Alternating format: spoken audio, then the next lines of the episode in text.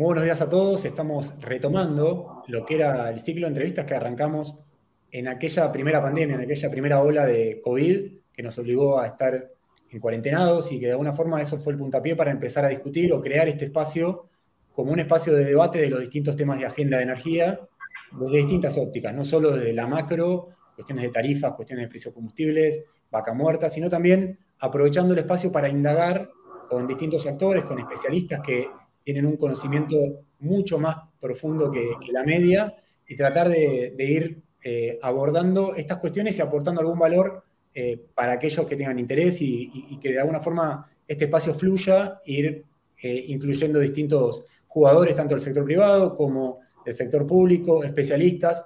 Y este es el primer día que, de alguna forma queríamos retomar esto. Fue un primer principio de año muy movido. Estuvo la Feria Oil Gas que de alguna forma también eh, traccionó y dejó en evidencia que pese a lo dificultoso y pese a lo complejo que es el escenario actual, hay una expectativa, hay oportunidades y de alguna manera la idea de esta primera, de esta primera edición es, ok, tratemos de separar lo que es la, lo, complejo del escenario, las trabas, los obstáculos y visualizar qué tipo de oportunidades pueden eh, estar con cierta nitidez en el horizonte si es que la Argentina resuelve o, o genera ciertas condiciones de borde para que la macro funcione y viabilice ese tipo de proyectos. Así que para indagar un poco ya en, dónde estamos parados, cuál es el escenario, invitamos a José Martínez de Oz, a Pablo Rueda, a Tomás Lanardone, los tres forman parte de uno de los estudios jurídicos más representativos y que más masa crítica aporta a la discusión regulatoria en materia de energía. Así que sin, sin más preámbulos, prefiero saludarlos. José, Pablo, Tomás, un, placer como siempre hablar con ustedes. Hola, Nico. Un millón de gracias por tenernos acá. Este, siempre es un placer este, compartir este, espacio que, bueno, que se dedica a, estos temas que, a los cuales este, estamos todos nosotros muy, muy involucrados. A ver, José, de alguna forma aprovechando que, que, sos el que más experiencia tiene en esto y también eh, aprovechando el conocimiento histórico que, que, tenés de la industria, yo veo como cosas que son en, algún punto contradictorias. Vos ves que la producción de petróleo y gas en vaca muerta, a partir de una mejora muy notoria en el upstream, en la productividad de los pozos, en la eficiencia, en la reducción de costos, uno ve que hay una, posibilidad de duplicar, de incrementar fuertemente el nivel de inversión en la producción de petróleo y gas en Cuenca Noquina. Entonces vos decís, bueno, indudablemente hay capacidades para ampliación del sistema de transporte, sistema de oleoductos, después vamos a hablar también de eso, o el del VAL, eh, todo lo que es el sistema interconectado nacional de, gas. Ayer se anunció, mejor dicho, la semana pasada se anunció el lanzamiento de la licitación del gasoducto Tratayén-Saliqueló. Ahora, uno ilumina eso y decís, bueno, es un buen momento de la industria, más allá de las dificultades. Por otro lado, tenés eh, cuestiones que nos cuesta resolver, como la cuestión tarifaria, la cuestión del atraso del precio de los combustibles, el desabastecimiento de gasoil. Entonces, ¿cómo, ¿cómo ubicarías cada elemento en el contexto actual y qué valor le asignarías a cada una de esas, esas cuestiones? Bueno, eh, es tal cual lo que decís, eh, este, la sensación de, que tenés un, buen momento, pero que no lo estamos pudiendo aprovechar por múltiples razones. La, verdad es que, eh, digamos, la sensación de oportunidades demoradas o perdidas, creo que la Argentina las arrastra de, desde hace mucho tiempo. pero ahora, a partir de la invasión rusa a Ucrania y, el impacto que ha producido en los mercados, la enorme demanda de gas de, Europa Occidental como consecuencia de la necesidad de ir cortando su dependencia de Rusia, genera un montón de oportunidades. Y aquí estamos desde la Argentina sin la posibilidad de incrementar nuestra producción, en este caso de gas y también la de petróleo, por restricciones en los sistemas de transporte. Algo que era absolutamente previsible que iba a ocurrir. Y esta sensación de oportunidades perdidas, a veces yo me siento un poco como quien está parado en un andén de tren y van pasando los trenes y dices, bueno, a ver, va a parar y me puedo subir. De déjà vu permanente, digamos. Déjà vu permanente. Y esto se agrava. Y, y es como vos decís, estamos bendecidos por por vaca muerta. Vaca muerta, como vos acabas de decir, es reconocida como una, como de clase mundial. Los americanos ya desde el principio hablaban de un World Class Opportunity. Ha probado que además la Argentina y, la, la, industria en la Argentina ha probado estar a la altura de las expectativas en mejoras de productividad y reducción de costos. Um, y sin embargo, todavía no estamos en el desarrollo masivo. Y la verdad es que el desarrollo masivo depende de que se enganche con un negocio de volumen de exportación, es decir, de exportación con volumen y en forma permanente, porque el mercado argentino no alcanza para el desarrollo masivo de vaca muerta. Ok, ahora, este escenario eh, parecería haber cierto consenso en la industria y hasta en la política en algún punto, que es que cuando un país tiene tanta endeblez, tanta necesidad de dólares, tanta necesidad de divisas, necesitas armar un proyecto exportador en distintos sectores. Hoy la gas es uno de ellos, energía en general es uno de ellos, seguramente minería es otro. Ahora, por otro lado, vos tenés una serie de restricciones muy marcadas en materia de economía, con dificultades de restricción externa justamente en acceso a, las divisas, muy caro financiamiento, porque la verdad que con la situación macro que tenés es complejo, inflación que todos los años te corre el arco un 40, un 50, un 60% en la nominalidad de la economía. La pregunta es, pese a esas dificultades, ¿vos identificás una ventana de oportunidad para poder avanzar por lo menos en algunos proyectos estratégicos? Mira, yo creo que acabas de, dar en la tecla, es decir, con, tu pregunta. Yo, a mí me gusta en tren de tratar de simplificar un poco el análisis, decir que para que haya un desarrollo masivo de vaca muerta en el largo plazo, tenemos dos categorías de condiciones que cumplir. Una es, llamémoslo, las, las macroeconómicas, que son las que vos mencionaste, es decir, tener estabilidad monetaria, terminar con la inflación, a bajarlo a niveles razonables, terminar con la inestabilidad cambiaria. Yo, y agrego algo que para mí es, es esencial en cualquier análisis de largo plazo, que es solvencia fiscal. Mientras no tengamos solvencia fiscal, el Estado va a tener todos los incentivos que ha tenido a lo largo de décadas de seguir haciendo lo que viene haciendo hace décadas. Y me, me, he repetido a propósito, que es alterar permanentemente la regla de juego y pegar manotazos al sector privado para tapar baches fiscales. Es decir, esta alteración de las reglas de juego termina pasando por no cumplir con compromisos, termina por eh, crear impuestos nuevos en forma permanente, algunos de ellos de alta creatividad, llamémoslo con, alguna, con algún humor, pero que en definitiva conspiran contra el planeamiento a largo plazo y la confianza para inversiones masivas. Pensemos que, eh, en definitiva, en cualquier inversión, por ejemplo, si uno piensa en una exportación, eh, digamos, masiva de gas, va a tener que ser a partir, en definitiva, de la liquefacción del gas en un proyecto de GNL. Estás hablando de miles y miles de millones de dólares.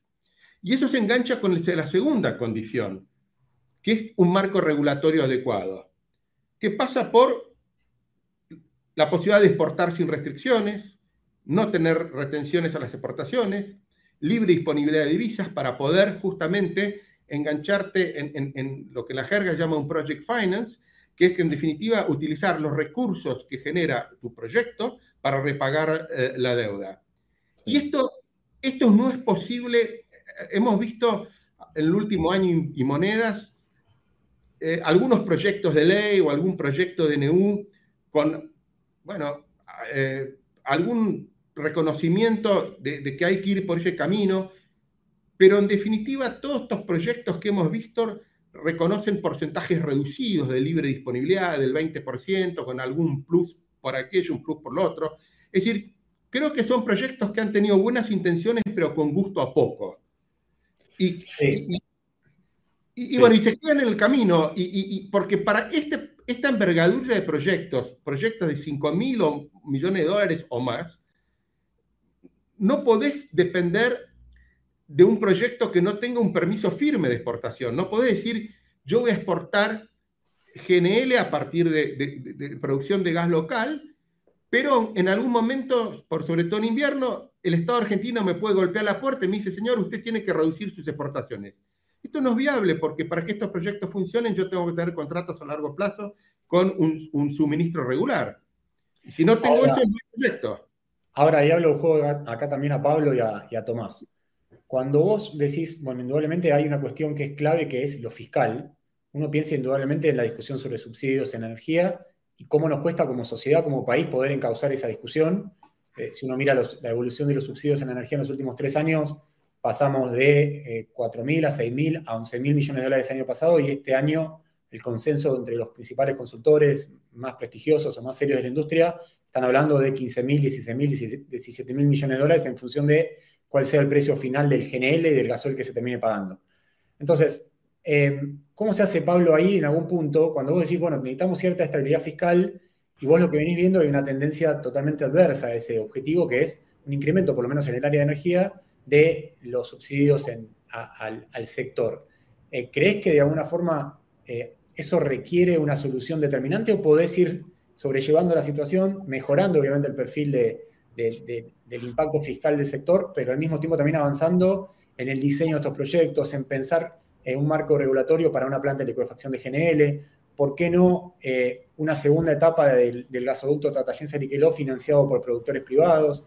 Eh, ¿cómo, ¿cómo, se ordena? La pregunta es la misma que a José, porque me parece que ahí es donde más hay que pensar. ¿Cuáles son las ventanas de oportunidad reales que tenemos hoy en los próximos 12, 18, 24 meses?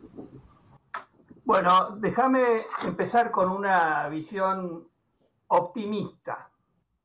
¿Qué hay de optimismo en el, en el sector? Tenés que, si bien las fuerzas políticas argentinas tienen la costumbre de, un River Boca, de destruir todo lo que hizo el otro en el pasado, respecto de Vaca Muerta, hay una cierta continuidad desde el año 2014 eh, entre los distintos gobiernos eh, opositores, todos ellos dieron cierta continuidad al, al desarrollo de vaca muerta hasta llegar a una instancia hoy de que vos tenés una vaca muerta que se sabe que se tiene la capacidad técnica de desarrollarla. Argentina tiene la capacidad técnica de desarrollar vaca muerta.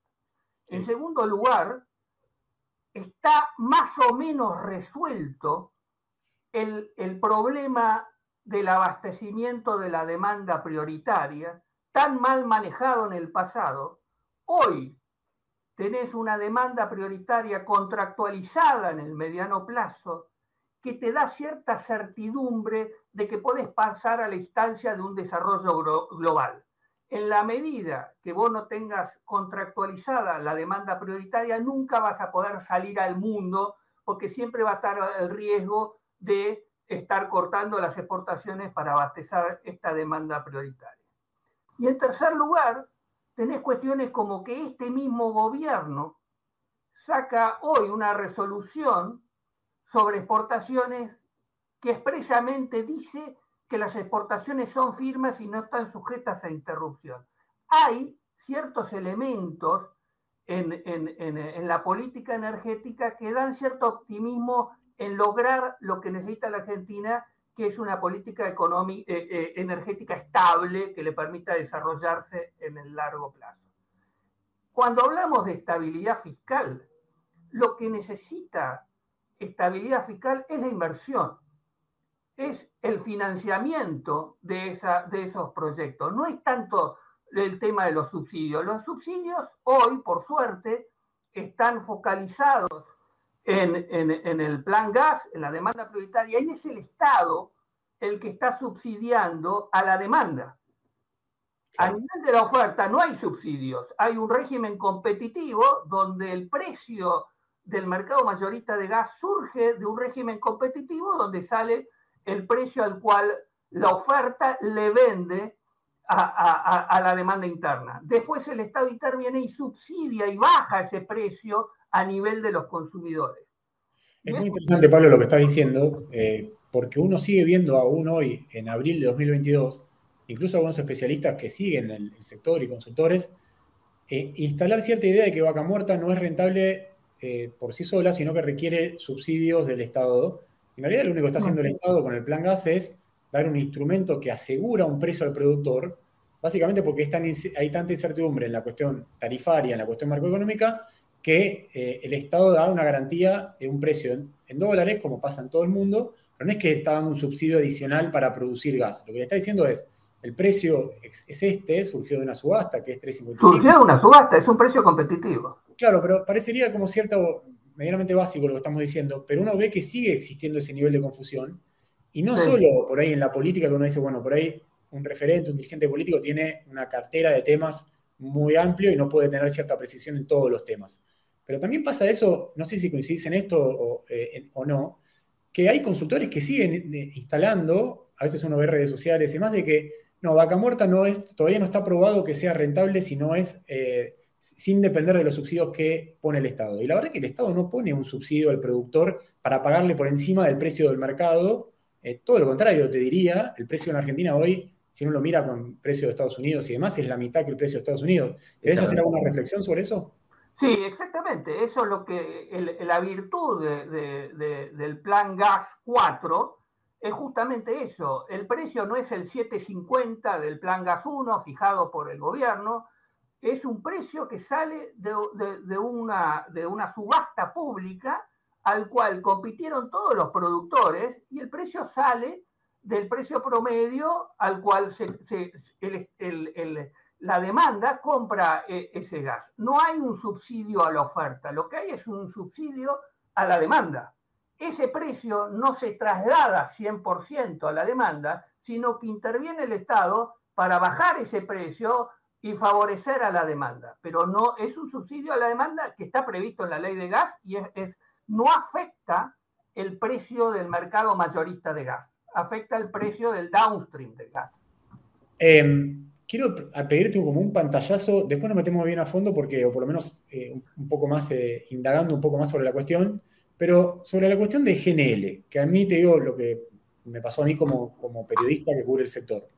Cuando se empezó a discutir este proyecto, 2016, 2017, en su momento la anterior de gestión de IPF le, le puso mucho foco y también lo instaló fuertemente en la agenda se crearon una serie de sobreexpectativas que en la medida que el proyecto no pudo cumplir, eso genera un efecto boomerang, donde genera un efecto de desánimo, de, escepticismo con, relación a cuál es la oportunidad real que tiene la Argentina en poder encarar un proyecto de infraestructura de la envergadura que tiene una planta de liquefacción que requiere, como decía José antes, una inversión de 3.000, 4.000, 5.000 millones de dólares. Acá te pido una precisión. ¿Cómo, ¿En qué lugar asignás o crees que está ese proyecto que obviamente hay muchas empresas que lo siguen evaluando, no solo IPF, sino otros productores de gas que también tienen equipos que siguen trabajando en lo regulatorio, en lo tecnológico, pero ¿qué, probabilidad de éxito o de ocurrencia le asignas hoy? En primer lugar, hoy hay un contexto global a nivel mundial que favorece el, interés en, colocar el, el gas de vaca muerta a escala global vía la exportación de GNL.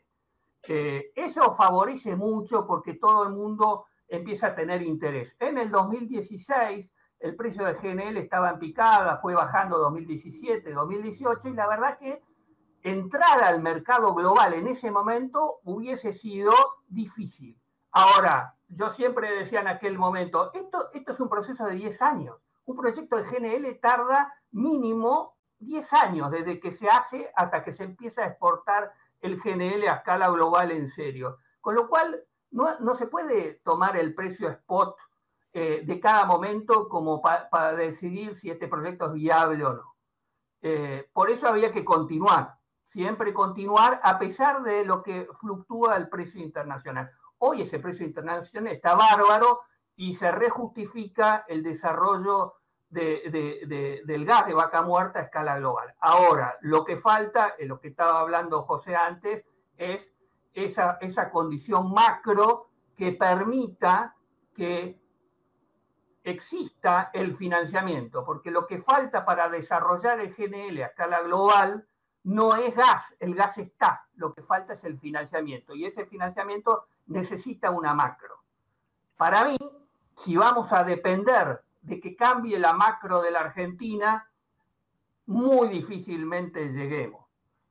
Yo siempre propongo eh, eh, crear espacios de actividad económica en la Argentina especiales que estén aislados de esa típica macro argentina. Y eso es lo que hizo China para salir de un comunismo cerrado hacia un capitalismo. Empezó de a poco, en provincias de, la provincia de Guangdong, empezó de a poco a desarrollar experiencias de apertura que se fueron contaminando a todo el país. Yo creo que la Argentina tiene que hacer eso principalmente con el, con el GNL. ¿Cómo, ¿Cómo imaginás esa discusión pública? Porque uno dice, bueno, claramente se necesita robustecer la situación regulatoria, la situación macroeconómica, la confianza, sobre todo en los actores, alguien que te presta plata por 3.000, 4.000 millones de dólares o un conjunto de, actores que financian eso, necesitan creerte, necesitan poder mirarte a los ojos al gobierno, a quien, a quien sea que sea el representante o el líder de ese tipo de proyecto, privado o público, y poder creerle con que más allá de la eh, situación incierta que tiene, la situación de crisis que tiene la macro argentina, poder avanzar con un proyecto de ese tipo. La confianza es clave en ese tipo. Ahora, ¿cómo imaginás la discusión pública para dentro de Argentina? Decir, bueno, ¿cómo, no sé, imaginás un sector de Bahía Blanca, un sector de Río Negro, un sector de Neuquén, que tenga qué tipo de características? Yo lo que veo para asegurar esa confianza es una, un abrazo virtual entre las principales fuerzas políticas en materia del desarrollo de vaca muerta a escala global. Ese es el mensaje fundamental para lograr que haya una confianza de que esto realmente es una estabilidad de largo plazo, más allá de la ley. Después, la ley también. Está muy bien, está, está bueno lo que decís porque si no existe desde el sistema político eh, por lo menos un entendimiento de que hay determinados temas que exceden lo coyuntural, es complejo. Lo que pasa es que también uno me sale decírtelo como periodista.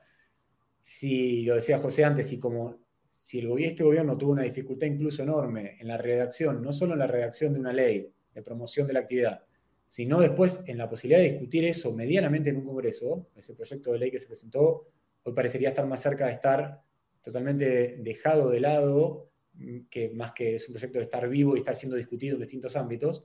Entonces, eh, ¿crees que lo, inmediato es esto, es tratar de generar las condiciones de, confianza política o discusión política para decir, bueno, ¿qué, queremos hacer con Vaca Muerta, por ejemplo?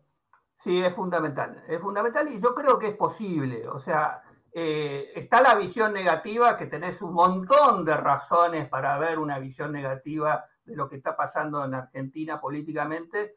Eh, yo también veo algunas cosas positivas, principalmente en materia de vaca muerta. Vaca muerta es un proyecto que ha sido apoyado por, las fuerzas políticas, la oposición y, el gobierno actual y el gobierno anterior, ha sido apoyado y ha, crecido vaca muerta en cada una de estas eh, instancias desde el 2014. Eh, y eso es posible porque los gobiernos lo apoyan, si no, no, no hubiese sucedido lo que pasó con el resto del país.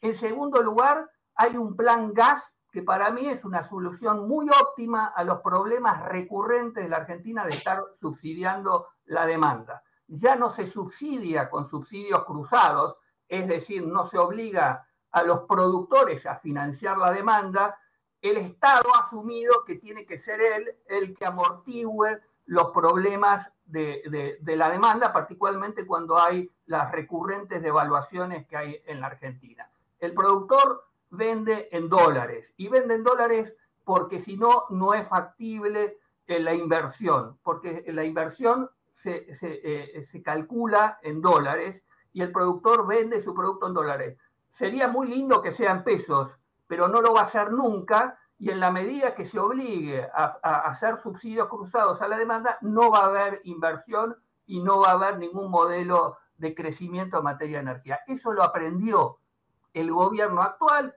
el gobierno anterior, eso para mí está para largo plazo y es muy importante. Por eso creo que es posible. Vemos que el gobierno actual dice que los, las autorizaciones de, exportación son firmes y no pueden interrumpirse aun cuando haya problemas de abastecimiento interno. Lo dice el gobierno actual. Muy bien. Eso es lo que facilita que haya más gas en la Argentina para el mercado externo y para el mercado interno. Paso, me parece que hay un denominador común que es el cuello de botella de lo que implica la infraestructura en materia de tanto de transporte de gas como en transporte eléctrico, que es un tema que todavía no hablamos, como en transporte de crudo. Eh, no hace falta más que leer los diarios y los medios de comunicación para saber que en los últimos 12 meses la capacidad de transporte de Oldelval y el sistema también del tanque y demás y Evitem, eh, que es el, para aquel que no sigue tanto lo que es el transporte de crudo, es todo el sistema de transporte de crudo desde Cuenca de Neuquén hasta, hasta la provincia de Buenos Aires, eh, necesita ser ampliado y hoy hay un cuello de botella muy claro, hay productoras que están eh, produciendo mucho menos de lo que podrían, incluso con este flujo de inversión, porque no tienen más capacidad de transporte en el sistema del Val. Tomás, vos viviste mucho tiempo en Neuquén, conocés bien a los actores, conocés bien la dinámica y la agenda de, de, de y también de otros eh, y, cómo se discute. ¿Cómo visualizarías hoy, si bien la empresa, concretamente Oldelval, anunció un plan de inversión y, los accionistas de esa empresa, que son básicamente los productores, IPF, Pan American, Tecpetrol, Pampa y demás, tienen una agenda de incluso un proyecto de duplicar la capacidad actual de transporte. ¿Podés eh, decir en dónde estamos parados también con relación a ese proyecto? Porque a veces se generan estas expectativas que hablábamos antes que se sobreexceden y a veces el lector no tiene tan claro de efectivamente qué probabilidad de, chances o de ocurrencia hay de que pase ese tipo de obras.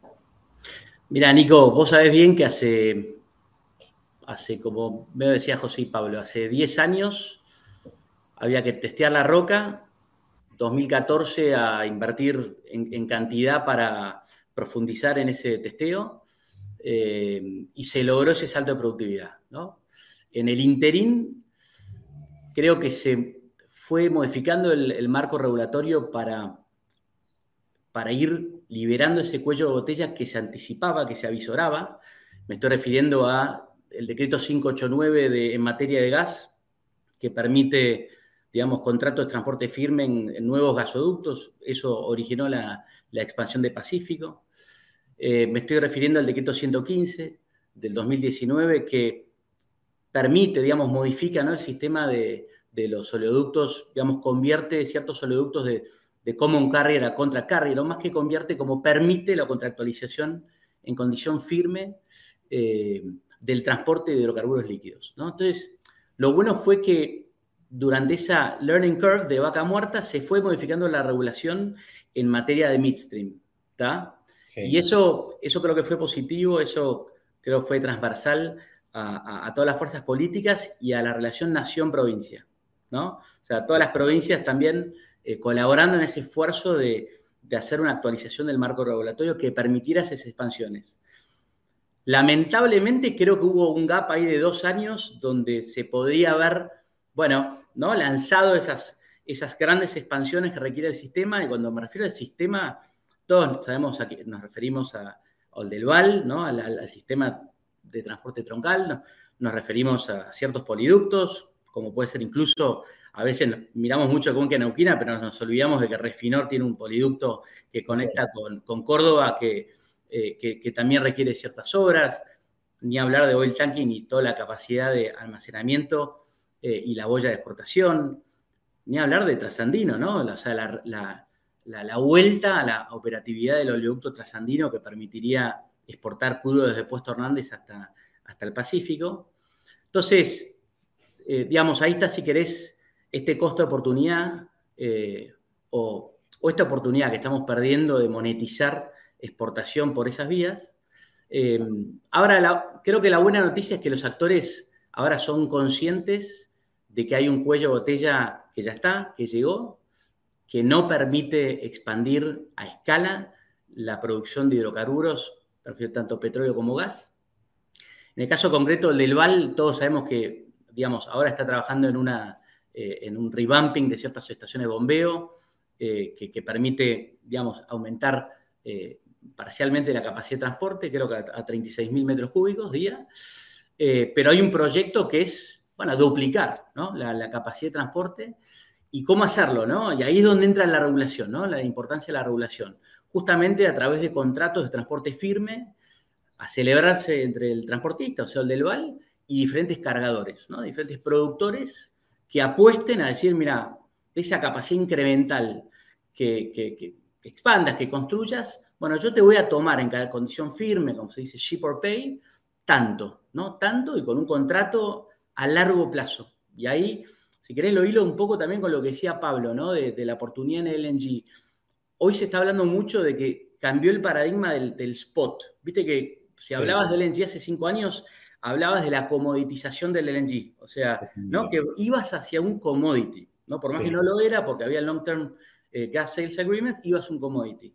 Cada vez más, a tal punto que fíjate qué palo nos pegamos con el LNG cada vez más commodity. Y hay, hay un, un nuevos papers que he leído donde dicen, fíjense la importancia de los acuerdos a largo plazo que den previsibilidad de precios y security of supply. Entonces creo que eso, el paradigma de que vuelvan los long-term gas supply agreements o crude oil sales agreements, le sirve a Vaca Muerta para justamente como ancla para estos proyectos, para, para el proyecto del NG que comentaba Pablo, y ni hablar todos los proyectos de exportación que están atados a la expansión del sistema troncal de Oldelval, a la expansión del sistema de almacenaje, sea de OTE o como yo también siempre, siempre digo, es que creo que OTE también tiene que expandirse tanto en su ducto como en sus tanques de almacenamiento y hoy de vuelta está la figura del decreto 115 que les da a los dos la posibilidad de contractualizar en firme y con una tarifa libremente negociada, ¿no? Que no se involucre el Estado a regular ahí la renta, que los actores privados negocien libremente cómo se distribuye la renta de eso, ¿no? Eso, es, eso es genial. Pero también hay un espacio ahí también para un negocio libre, que es el de almacenamiento de hidrocarburos, que eventualmente pueden hacer en la, digamos, en la costa atlántica, ¿no? Y te cierro una cosa, eh, eh, Nico, con el tema de, del transporte, que es, a mí me interesa también hablar, del, trasandino, porque el trasandino le da una oportunidad fuerte, por sobre todo a, los bloques que están en el norte de Neuquén, que van a sufrir el cuello botella del, del, Val, digamos, del, troncal, ¿no? de Allen, Puerto Rosales, de evacuar producción por ahí y con yo te diría con pocas chances de cruce a refinerías, más allá de, que siempre va a haber necesidad de abastecer a la refinería de Luján de Cuyo, pero ahí hay un ducto, creo que tiene capacidad para 115 mil metros eh, barriles día, eh, de exportar por ahí y bajo otro sistema de permiso de exportación, porque ahí hay otra discusión, ¿no? O sea, ¿qué necesitamos? Necesitamos, creo que modificar la regulación en materia de exportación de petróleo, crear de una vez por todas permisos de largo plazo y firmes, ¿Por qué no se hace eso, Tomás? ¿Por qué no, cuesta tanto dar esa discusión? Yo creo que. No lo entiende, pero el petróleo, eh, digamos, ahí debería ser un poco más sencillo porque es un commodity, porque es más sencillo el transporte. ¿Qué, qué, analizas en ese punto? Yo, yo, lo que creo es que lo que hicieron hacer vía los proyectos de ley, los, los numerosos proyectos de ley que fuimos leyendo, como que pensaban resolverlo por ahí, que contemplaban, si querés, ¿no? un derecho firme de exportación de X%. Finalmente no pasó nada Creo que ahí el Estado, y acá todas las fuerzas políticas tienen que ser un, creo que tienen que jugársela un poco más en cuanto a los porcentajes. Creo que tienen que, como un caballo, ¿viste? Cuando le liberás la rienda y, bueno, corres el riesgo de que se dispare, pero que, digamos, que el galope sea fuerte. Bueno, como creer en lo que liberar la exportación, o sea, liberar el animal que tiene vaca muerta encima en materia de productividad de petróleo, tenés que jugártela y decir, muchachos, acá la mitad de lo que produzcan de los nuevos desarrollos se exporta, no un 20% ir con, con chiquitaje. Tenés que, creo que, ser más agresivo para eso y con eso creo que, Nico, también vas a solucionar por vía una especie de neteo, digamos, te voy a permitir exportar y hacer mucha guita por ahí y en todo caso, bueno, mientras arregle la macro, sufrirás un precio doméstico más bajo, pero lo vas a bancar porque tenés la crema de las exportaciones. Un 20% de la producción incremental no es ninguna crema. Creo que eso ahí fallaron. Y te cierro una cosa más, Nico, en materia de medidas que debería adoptar cualquier gobierno. Las prórrogas de numerosas concesiones de transporte. O sea, el del Val le vence 2027, hoy el tanking lo mismo, creo que la refinó en el norte también. Y ahí creo que el gobierno también tiene que actuar más rápido, digamos, ser ser más agresivos, decir, bueno, ¿quieren expandir esto? Pum, acá tienen la, tienen la prórroga, les aseguro esto, ahora les, ahora les toca a ustedes. Pero son medidas que, se fueron demorando. Déjame hacer un punto en, ese, en este aspecto. Oldelval es una empresa que cuando uno mira la participación accionaria, YPF tiene un 37%, ExxonMobil tiene un 11, un 12, Pan American un 10, un Tech Petrol otro tanto, no me acuerdo bien de memoria. Pero bueno, YPF es el principal accionista, es una empresa que, como todos sabemos, está controlado por el Estado, por el gobierno, si bien tiene una participación del 49% en, manos privadas. ¿Por qué cuenta tanto en causar una discusión entre una empresa que tiene como principal accionista YPF, que es Soldelval, y, y, la Secretaría de Energía, o en todo caso cualquier dependencia del Estado que tiene, que, es lógico, si esa concesión vence en 2026, corregime si estoy diciendo... 2027, noviembre de 2027. Ok, 2027. Pero no te alcanza, ¿no? Para cualquier no para hacer un proyecto de inversión y repagarlo ampliando una, capacidad de transporte. ¿no? Hay, desde ese punto de vista de arranque es bastante básico que hay que rediscutir una extensión de la temporalidad en la concesión. ¿Por qué cuesta tanto? Eh, ¿Qué ribetes me estoy perdiendo ahí para entender por qué cuesta tanto esa, eh, subsanar ese tema? No, no, lo sé. Yo, te puedo decir un par de cosas. O sea, no lo sé, pero yo te diría, primero no asumamos que IPF, porque, digamos, está en el del Val y, el 51% del Estado, digamos, puede lograr ciertas cosas que, otros actores eh, no logran. Digamos, lo vimos, creo que lo probamos con el Plan Gas, eh, la resolución 46. Digamos, hay un montón de ejemplos donde donde no pudo lograr algo que uno diría, dale, es, una, es la National Oil Company, lo debería lograr, no lo logró. Con lo cual también creo que también habla bien un poco del mercado de, petróleo argentino. Eh, creo que hay una decisión que acompaña toda prórroga. Si querés acá voy más a tu pregunta. Que siempre el funcionario, y de buena fe lo digo, tiene dudas de, che, le doy 10 años más de, una concesión de un activo que en el fondo es del, es del Estado, fue del Estado y eventualmente revertirá al Estado le doy 10 años más, eh, digamos, ¿no? en el fondo es como un desprendimiento eh, de un activo que podía volver. Entonces siempre el Estado coquetea, y más con, Argentina, donde el Estado siempre coquetea con ¿no? tener participación activa en todo el espectro. Lo vimos con Enarsa. Bueno, lo vemos ahora con Enarsa, que, va a tener la concesión del, del, gasoducto. Entonces yo creo que, digamos, en Argentina siempre está la idea de, bueno, no, no prorrogamos porque vuelve y después vemos. Lo que pasa es que ahora no hay tiempo para perder. Yo creo que ya no realmente no hay tiempo para perder, pero por nuestro propio bien. O sea, es una buena noticia esto. O sea, damos la prórroga, se expande esto y se exporta rolete. Acá hay que mirar la renta petrolera, no el. El midstream es un negocio de, renta más marginal, digamos. Acá hay que mirar la renta que va a generar el petróleo que se que viabiliza en todo caso esa inversión en midstream, digamos. 100%. Sabes que, eh, José, cuando hablamos sobre la extensión de esta charla, hablábamos de 40 minutos como tope, vamos 35, y hace rato que no te pregunto, porque pasamos por Pablo pasamos por Tomás. Em, hay algo que, es, hay algo que corregir, o por lo menos que está bien clarito que algo falló, que es que este gobierno se propuso dar una, una nueva ley de hidrocarburos, o en todo caso una ley de promoción de inversiones hidrocarburíferas, y hubo una serie de anteproyectos que fueron circulando con más o menos visibilidad pública, desde el proyecto que tuvo el expresidente IPF Guillermo Nielsen, eh, un proyecto que también elaboraron empresas por ahí, productores privados, hasta este proyecto que eh, redactó eh, o redactaron asesores del Ministerio de Economía o funcionarios del Ministerio de Economía de la Nación que dirige Martín Guzmán.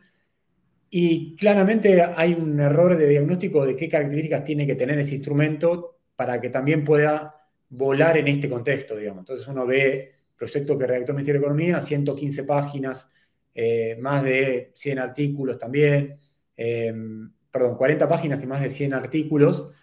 Y uno dice, bueno, pará, es demasiado ambicioso para las restricciones que te ofrece este contexto y además, esto que decía Tomás antes, es como que en algún punto estás ofreciendo un instrumento de incentivo, de, atracción, pero al mismo tiempo tenés miedo de pasarte de largo, entonces le estableces una serie de trabas y de, no estar seguro en que ese instrumento es el que, hay que tener.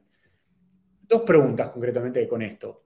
Una, ¿es necesaria una nueva ley de promoción, una nueva ley para estimular la inversión en el sector de upstream, midstream, eh, derivados como puede ser petroquímica? Y dos, si la respuesta es afirmativa, ¿qué características sí o sí tiene que tener ese proyecto para que funcione en este contexto y no en un contexto ideal?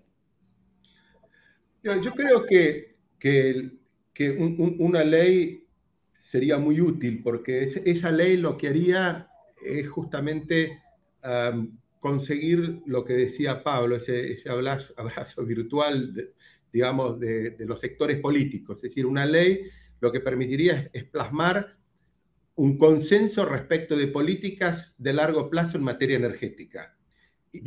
con, lo cual, además del contenido de la ley, que es súper importante, tendría eh, un, digamos, un valor, este, más que simbólico, tendría un valor de representatividad de que la Argentina ha tomado una decisión de convertir el desarrollo energético en una política de Estado y que esa política de Estado va a tener estabilidad y, y, perdurabilidad.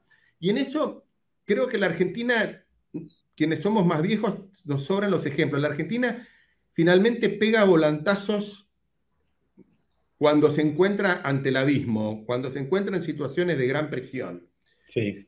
Y en, y en este caso, lo que acaba de suceder, el alza de los precios, digamos, de petróleo y gas por la, por la invasión a Ucrania, creo que ha enfrentado a la Argentina con que no solamente está perdiendo una gran oportunidad por no haber desarrollado la infraestructura de transporte, por un lado, y por no haber creado condiciones para un desarrollo masivo de vaca muerta, por otro, sino que además está incurriendo en costos altísimos. Es decir, estamos viendo, vos acabas de decirlo, los subsidios energéticos este año se van a ir a 15 mil millones, el costo de importación de GNL, que estaba el año pasado, estuvo alrededor de mil, mil y pico, mil cien millones de dólares, este año posiblemente termine siendo 6.500 millones de dólares. Yo creo que la Argentina ha enfrentado a estas disyuntivas, me parece que eso crea la oportunidad que, creo que racionalmente no debería dejar pasar la Argentina, y, hacer los deberes. Y hacer los deberes es justamente, entre otras cosas, este marco regulatorio y, tener, más allá de la ley, no quiero darle más importancia, porque la ley es importante siempre y cuando venga rodeado de un contexto político que le dé estabilidad en el largo plazo, que permita crear una política de Estado y también de un contexto macroeconómico medianamente, digamos, eh, eh, estable. Y creo que las condiciones están dadas porque me parece que hay un convencimiento, que es algo que dijeron Pablo y Tomás. Hoy el gas y el petróleo están, están en la roca. Es decir, y esto es una gran diferencia con la política de exportación de gas de los años 90, en donde en definitiva el mantenimiento, el desarrollo de las reservas dependía de la exploración y descubrimiento de nuevas reservas, que en ese entonces estábamos hablando de reservas convencionales. A partir, digamos, del desarrollo de vaca muerta y, y básicamente de reservas no convencionales, el riesgo no está en la exploración, en encontrarlo. Hoy ese riesgo, ese riesgo no existe sino que en definitiva el desafío es un desafío de ingeniería por una parte, y la tecnología existe, es un desafío de extracción, y eso en definitiva se traduce en un desafío de inversión. Y para eso hay que tener, crear las condiciones para que las empresas inviertan y también puedan acceder a financiación en, términos que sean competitivos por una parte y además, por otro lado, donde sea viable la financiación, es decir, que eh, eh, el proyecto tenga suficiente predecibilidad para garantizar la capacidad de repago. Y esto es posible por esta conjunción de factores. Por un lado, despertarnos ahora nuevamente que estamos, se nos está volviendo a pasar otro tren sin oportunidades.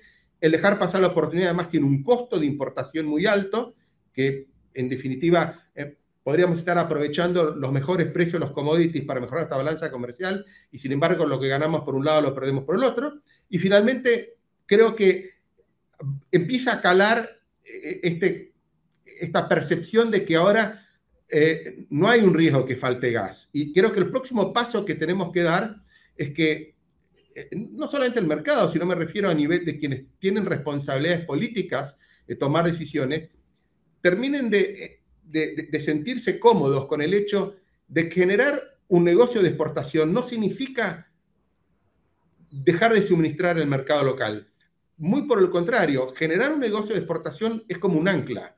Va a justificar un desarrollo masivo en mercado y ese desarrollo masivo justamente es lo que permite no solamente atender el mercado local, que como decía Pablo, hay mecanismos, digamos, de contractualización que permiten tranquilamente asegurar el suministro del mercado local, sino que además va a permitir tener el excedente de exportación.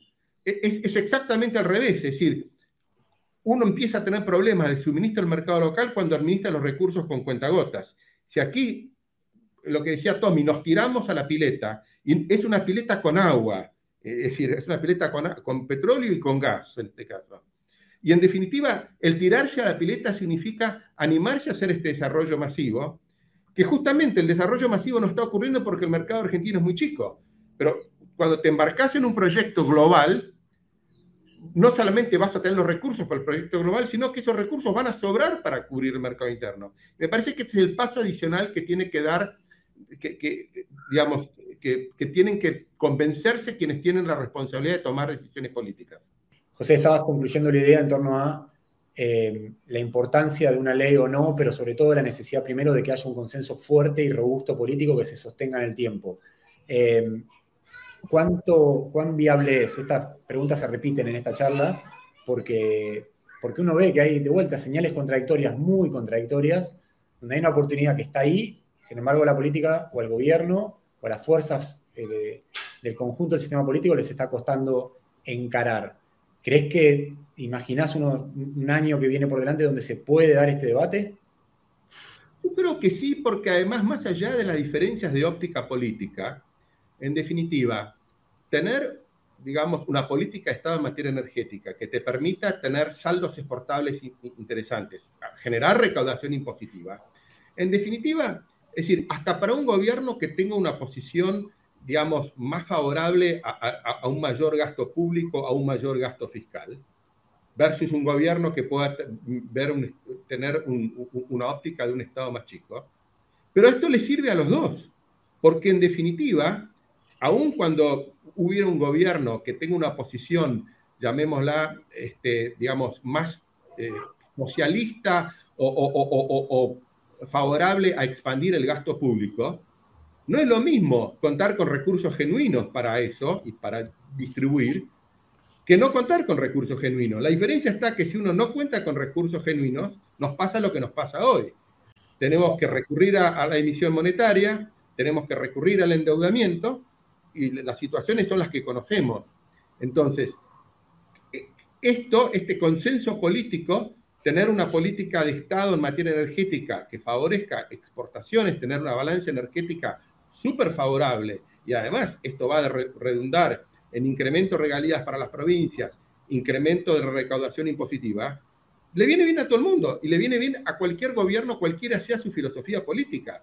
Y esto es lo increíble, es que no se tome conciencia de esto, porque después, una vez sentados sobre los recursos, creados genuinamente, no extraídos, digamos, en forma compulsiva y extraídos en forma forzada cuando no hay renta, en definitiva, eh, para poder distribuir tenés que producir primero. Es cierto. Eh, la verdad que la charla daría para seguir un rato largo más, porque de vuelta son temas que hay que discutir. Lamentablemente la coyuntura a veces tapa lo, importante con lo urgente y sabemos que el, nivel de cuestiones o crisis que hay hoy en día en el gobierno, en la política, que a veces obtura, obtura la posibilidad de discutir estas cuestiones, que en otros países tendrían muchísima más visibilidad créanme que tendría muchísimo, no, no ustedes, sino los que están mirando al otro lado, estas cuestiones, eh, discutir un planeamiento energético, cómo, qué tipo de tecnologías, qué tipo de recursos se desarrollan y demás, ocupan una centralidad en la debate que a nosotros nos cuesta como país dar. Y bueno, Pablo, para solamente dos, dos un, cierre, y te pido lo mismo, Tomás, después. En GNL, digamos, un proyecto de, de gas natural que retomando lo que decía José, hoy hay una certeza de que la cantidad de TCF que hay en, la roca de la cuenca nauquina, en Vaca Muerta, es una cantidad de gas que probablemente no se pueda producir, incluso si la Argentina logra generar eh, mercados de, captación de ese gas a nivel internacional, con una planta de GNL, con, digo, desarrollando, recuperando el mercado chileno, desarrollando el mercado del sur de Brasil, incluso la cantidad de, de TCF que se habla no, lo hablan los especialistas los técnicos, sino directamente las empresas hoy lo hablan con un nivel de confianza que uno no veía hace dos años atrás o un año y medio atrás, por lo menos ese es mi feeling. Eh, si vos pensás en un proyecto de GNL, de poder avanzar hacia una planta de liquefacción modular, grande, de algún tipo, ¿cuál es el objetivo que tenés que fijarte en, estos próximos seis o doce meses? ¿Qué es lo que hay que hacer como país? qué discusión tenemos que dar? El mensaje político en primer lugar, es el mensaje político de las principales fuerzas de ir adelante con, un proyecto eh, de exportación de GNL a escala global que tenga garantías legales de estabilidad en el largo plazo en lo que hace a la macro, en lo que hace a la estabilidad cambiaria, en, lo que hace a la estabilidad fiscal y en lo que hace a la estabilidad regulatoria, que los, los permisos que se van a dar para exportar sean firmes y no estén sujetos a, interrupción. Y como enganchando con lo que decía Tomás, de pasar de, un modelo internacional de GNL de commodity a contratos de largo plazo, sería muy bueno para la Argentina que exista una demanda, una demanda de China para negociar un contrato de largo plazo, que exista una demanda de Europa para negociar un, contrato de largo plazo, ese contrato de largo plazo nos daría, nos comprometería obligatoriamente, inexcusablemente, a hacer los deberes. porque no va a existir ese contrato si no se hacen los deberes locales para poder dar garantía de suministro. Es súper interesante lo que, lo que planteás. De vuelta, eh, uno ve que incluso en uno mismo hay contradicciones. Tema GNL, ojalá se pueda avanzar. Lamentablemente, los últimos tres o cuatro años, con tanto ruido macroeconómico, con devaluaciones sistémicas y demás, hace que ese tipo de proyectos que por lo menos parezcan un poco más lejanos, pero uno cuando ve que hay especialistas como ustedes que siguen trabajando, que siguen confiando, que siguen estudiando el tema, desde lo regulatorio, desde los tratados internacionales que seguramente hay que generar, la confianza internacional que hay que generar, por lo menos es una, es medio trillado, pero es una luz de, esperanza de que el tema está vivo, con lo cual si se generan las condiciones locales y domésticas se puede llegar a, retomar. Tomás, te pido lo mismo en materia de, lo que es transporte de crudo, que es algo que tenemos muy a la mano, digamos, si se logra ampliar sistema de, de el sistema de exportación hacia Chile. PF tiene un proyecto, entiendo, de empezar por una exportación de 40.000 eh, barriles y después, o 40.000 metros cúbicos, no recuerdo bien la unidad de medida, y luego ir avanzando hasta esos 100 o 115.000 que vos hacías referencia. ¿Qué es lo prioritario hoy? ¿Es la prórroga de la concesión? ¿Es un mejor acuerdo de contractualización entre, las productoras? ¿Qué, ¿Qué es lo que sí o sí tenemos que apuntar a avanzar o, se tendría que apuntar a avanzar en estos seis meses o 12 meses que tenemos por delante? Yo creo que ahora lo urgente y lo importante es, eh, y que es en simultáneo si querés, es prórroga de la concesión del Val y eventualmente de OTE, es contractualización de la capacidad incremental que va a arrojar la ampliación, o sea, celebrar estos contratos de transporte firme con los cargadores y con esas dos cosas eh, lograr el financiamiento de todo el proyecto. Eso en cuanto a la evacuación vía el Atlántico y vía el, y vía el trasandino, eventualmente seguir estimulando la producción de petróleo en el norte de Neuquén y liberar permisos de exportación más de largo plazo y con mayor cantidad. Pero vos fíjate, Nico, que estás siempre cuando hablas de cruces de, de permisos de embarque, estás pensando en el permiso de embarque. Exactamente.